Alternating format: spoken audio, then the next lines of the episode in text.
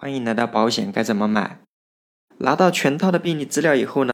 鉴于下面这两个原因啊，我们觉得可能宏康人寿它就要启动第三方来调查。第一个，我们出险的时间太快了。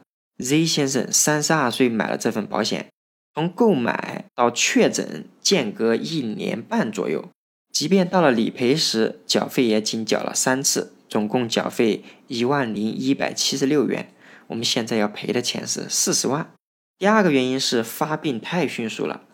Z 先生买保险时，他的健康告知显示他不吸烟、不喝酒，体态均匀，因为他的 BMI 值是二十二点五，属于标准身材了，也没有三高，也没有任何其他健康告知的事项。那理赔时第三方调查主要包括两个方面：被保险人生活关系和工作关系走访确认。第二个，向医保局或者是被保险人买保险前后居住地医疗机构调查是否有就医记录或者是体检异常的情况。我们整理好资料，就赶紧把这个理赔递交到保险公司。二零二零年的六月三十日，宏康人寿收到我们的理赔资料。二零二零年的七月一日开始立案审查，在他们初步判断符合理赔以后，就委托给第三方来调查了。二零二零年的七月十八日，第三方完成第一次调查。二零二零年的七月二十二日，宏康人寿结案并同意理赔。二零二零年的七月二十三日，客户收到四十万的重疾理赔款。年轻健康的人怎么就得了这个心脏病呢？前面我们已经说了，Z 先生两年多以前买保险，健康告知显示他非常的健康。那为什么这么短时间内确诊了这么严重的病？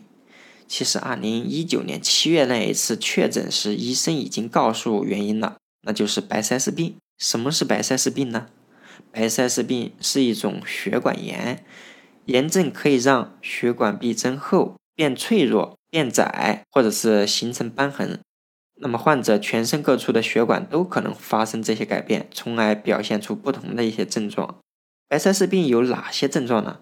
这个病以复发性口腔溃疡。皮肤病变以及眼、神经系统、血管、关节、肠道疾病在内的多种全身性表现都会出现。对于一般人来说，最容易判断的就是复发性的口腔溃疡和皮肤病变。这个时候，我们才发现 Z 先生的病历上写着他有反复的口腔溃疡六年，伴外阴溃疡六年。